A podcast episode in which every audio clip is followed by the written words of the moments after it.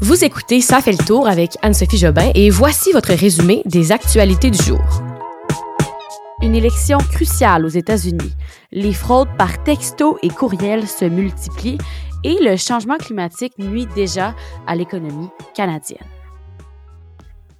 Allô tout le monde, bon mardi, j'espère que vous passez un beau début de semaine au froid parce que le show est parti et euh, j'imagine que vous êtes plusieurs à être sortis de la maison ce matin et vous êtes rendu compte que le beau temps et le rêve de l'été, c'était derrière nous. Alors, on va devoir vivre avec ça pour les prochains mois, l'hiver qui est arrivé. Euh, nous, on y va sans plus tarder avec nos actualités du jour. Alors, euh, voici les nouvelles du mardi 8 novembre 2022.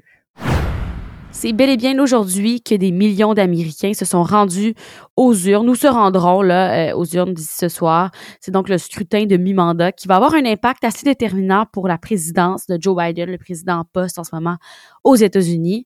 Ça va vraiment être un scrutin là euh, basé sur l'inflation, faut se le dire, parce qu'on sait aux États-Unis comme partout dans le monde, en ce moment, c'est le gros problème, la grosse question et l'impact, en fait, la, décision et euh, qui touche le plus les gens. Hein, quand ça touche notre portefeuille directement, c'est souvent ce qui nous fait le plus réagir et qui nous aide à prendre des décisions. Alors en ce moment, l'inflation est à plus de 8,2% sur un an aux États-Unis et euh, ça a vraiment écrasé tous les autres sujets de cette élection parce que ça, ça a vraiment handicapé là, les Américains qui essaient de s'en sortir depuis des mois. Joe Biden a cherché à se défendre là, et à défendre son plan économique en se présentant comme le président de la classe moyenne. Il a annulé, la dette étudiante et a investi dans les infrastructures. Donc, il dit qu'il a déjà fait beaucoup et qu'il va continuer à travailler sur cet enjeu. Euh, ce que les sondages disent, par contre, c'est que le président Joe Biden va perdre beaucoup de sièges. Hein, il va perdre le contrôle du Congrès lors de ses scrutins de mi-mandat. Et traditionnellement, ces élections-là, comme je le disais hier, c'est défavorable au parti au pouvoir. Pour ce qui est de Donald Trump, lui, il attend le bon moment pour annoncer son retour. Il a soutenu avec vigueur quand même là qu'un grand nombre de candidats républicains euh, mis à l'inverse sur leur succès vont se relancer dans la course à la présidentielle. Il y avait un meeting là, récemment et il a promis de faire une très grande annonce le 15 novembre euh, prochain depuis sa, sa résidence. Avec la promesse faite par la CAC de verser des chèques aux Québécois, il y a beaucoup de fraudes par textos et courriels qui se font ces jours-ci. Il y a euh, plusieurs Québécois qui ont reçu dans les derniers jours des textos qui les invitent à cliquer sur un lien pour accepter un virement de 500 dollars. Et euh, c'est écrit là, accepter le virement de 500 dollars offert par la CAC. Euh, et aussi, il dit, il vous invite là à confirmer la réclamation d'argent. Eh bien, il ne faut pas cliquer, bien sûr. Je vous le rappelle, hein, c'est faux parce qu'il s'agit en fait de messages de type hameçonnage qui sont destinés à récupérer vos informations personnelles ou bancaires. Et euh, c'est vraiment la pire idée de cliquer là-dessus. Donc, si vous le voyez, c'est non. La coalition Avenir Québec a tweeté là-dessus et a dit que euh, la population ne devait pas cliquer sur les liens, que ce n'était pas eux qui envoyaient ces textos-là. C'est quand même des sommes là, de 400 et 600 dollars qu'on attend, donc ça peut être comprenable pour certaines personnes de les accepter parce qu'on les attend, ces sommes-là. Euh, mais ça va venir euh, en, avant Noël. Fait que c'est pas tout de suite. Si vous recevez ces textos-là, c'est une autre raison que c'est faux. Ils nous avaient confirmé que ce serait en décembre. Je vous rappelle que c'est 400 et 600 dollars pour euh, aider les Québécois qui sont frappés par l'inflation. Et à noter aussi que le gouvernement n'envoie jamais d'argent par texto ou par courriel. Donc là, c'est arrivé dans les derniers jours et si ça réarrive éventuellement, sachez que c'est une fraude. C'est pas dans le genre de la CAQ de vous envoyer un texto pour vous dire de réclamer de l'argent. Et, et, de règle générale, à part pour un virement Interact, c'est très rare qu'on reçoit un texto euh, pour réclamer de l'argent. On poursuit avec un petit tour de l'actualité politique du Québec, parce que là, on a beaucoup parlé des États-Unis, mais il y a aussi des choses qui se parlent au Québec, et je parle bien sûr de Anglade, hein, parce que euh, le Parti libéral du Québec va devoir désigner son prochain chef parlementaire d'ici la fin de la semaine, puisque Dominique Anglade, la chef, elle est quittée hier. Et là, c'est vraiment la question qui est sur toutes les lèvres. Hein. Qui sera le ou la prochaine chef du Parti libéral du Québec? Alors, le caucus doit se réunir jeudi, mais il y a quand même des noms qui ont circulé euh, pour prendre la tête de ce Il y a Pierre Moreau, qui est un ex-député de 2003 à 2007. Il était dans la circonscription de Marguerite Diouville sur la rive sud. Lui, c'est un nom qui circule. Il y a aussi le député de Pontiac, André Fortin, euh, élu depuis 2014. C'est un ex-ministre des Transports au sein du gouvernement Couillard. On parle aussi de Marc Tanguay, député de La Fontaine. Alain Reyes aussi, qui avait été nommé ce matin, euh, lui, il siège en ce moment comme indépendant depuis qu'il a quitté le Parti conservateur du Canada, mais lui a confirmé que non, ce n'était pas pour tout de suite. Il va finir son mandat au libéral. Il a pas dit que ça l'intéressait pas, mais évidemment que là, il veut finir ce qui a commencé. Ça, c'est des noms qui circulent, mais ça va être à suivre, comme je vous dis.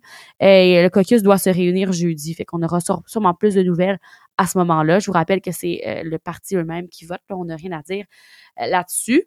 Aussi, Québec euh, va dévoiler les modalités de l'aide pour son bouclier anti-inflation mercredi, donc demain à 10 heures.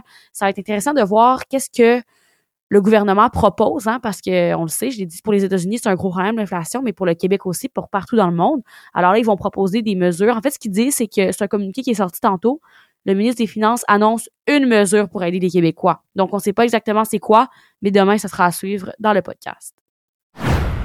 On apprend aujourd'hui que le directeur parlementaire du budget affirme que euh, le changement climatique nuit déjà à l'économie canadienne et on s'entend qu'on n'est pas le seul pays euh, qui est euh, qui est affecté hein, par le changement climatique. On n'est même pas dans les pires. Mais en fait, c'est une analyse qui a été publiée qui montre qu'en 2021, le PIB, donc le produit intérieur brut du Canada, était inférieur de 0,8 à ce qu'il aurait pu être sans les changements climatiques. Donc, on a perdu de l'argent à cause des changements climatiques. Ça représente le 0,8% ça n'a pas l'air de grand-chose, mais quand c'est un budget d'un pays complet, ça représente une, euh, une baisse de 20 à 25 milliards de dollars en activité économique. C'est lié entre autres à des facteurs comme la baisse de production agricole, hein, parce que s'il fait super froid ou super chaud, c'est sûr que ça a un impact sur ce qui est récolté. Aussi, euh, un impact sur l'augmentation de la consommation d'énergie.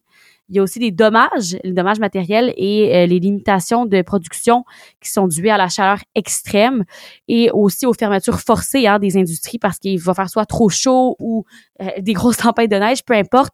Ça, c'est sûr que ça a un impact direct sur notre économie. Euh, le ministre fédéral de l'Environnement, Steven Guilbeault, lui, est en ce moment en Égypte hein, pour la COP 27 et au moins ce qu'il dit, c'est qu'il est conscient de ça et qu'il veut agir en conséquence. Donc déjà, on sent que la personne en charge de ça au Canada en a pris conscience et prend ça au sérieux et surtout qu'il est à la COP27, ben on espère voir des changements euh, suite à son retour. Petite nouvelle de sport, c'est rare que j'en fais, donc voici. C'est en lien avec Ryan Reynolds, l'acteur canadien, parce que hier, il était invité à l'émission de Tonight Show animée par Jimmy Fallon et il a confirmé en quelque sorte des informations qui avaient été rapportées par le magazine People la semaine dernière. Les informations qui sont que il est vraiment intéressé à acquérir les sénateurs d'Ottawa, l'équipe qui a été mise en vente donc il y a quelques jours. Lui, il voudrait euh, acheter l'équipe. C'est sûr que ça s'achète pas comme euh, une paire de bobettes. Je sais pas pourquoi j'ai dit une paire de bobettes, mais bon, ça s'achète pas comme un café, disons. C'est quand même un gros montant. Euh, mais c'est pas la plus grande surprise en même temps parce que il s'était déjà impliqué là, dans la sphère euh, du sport. Il était, euh, il est propriétaire en fait, copropriétaire du club de soccer gallois euh, Wrexham AFC qui joue là, dans le cinquième championnat d'Angleterre. Donc déjà, il a mis ses pieds dans le monde du sport, mais là, sénateur d'Ottawa, ça, ça l'intéresserait. Faut dire que Ryan Reynolds a grandi à Vancouver, mais aussi à Ottawa et a passé beaucoup de temps à Vanier. C'est une petite ville juste à l'extérieur de la capitale.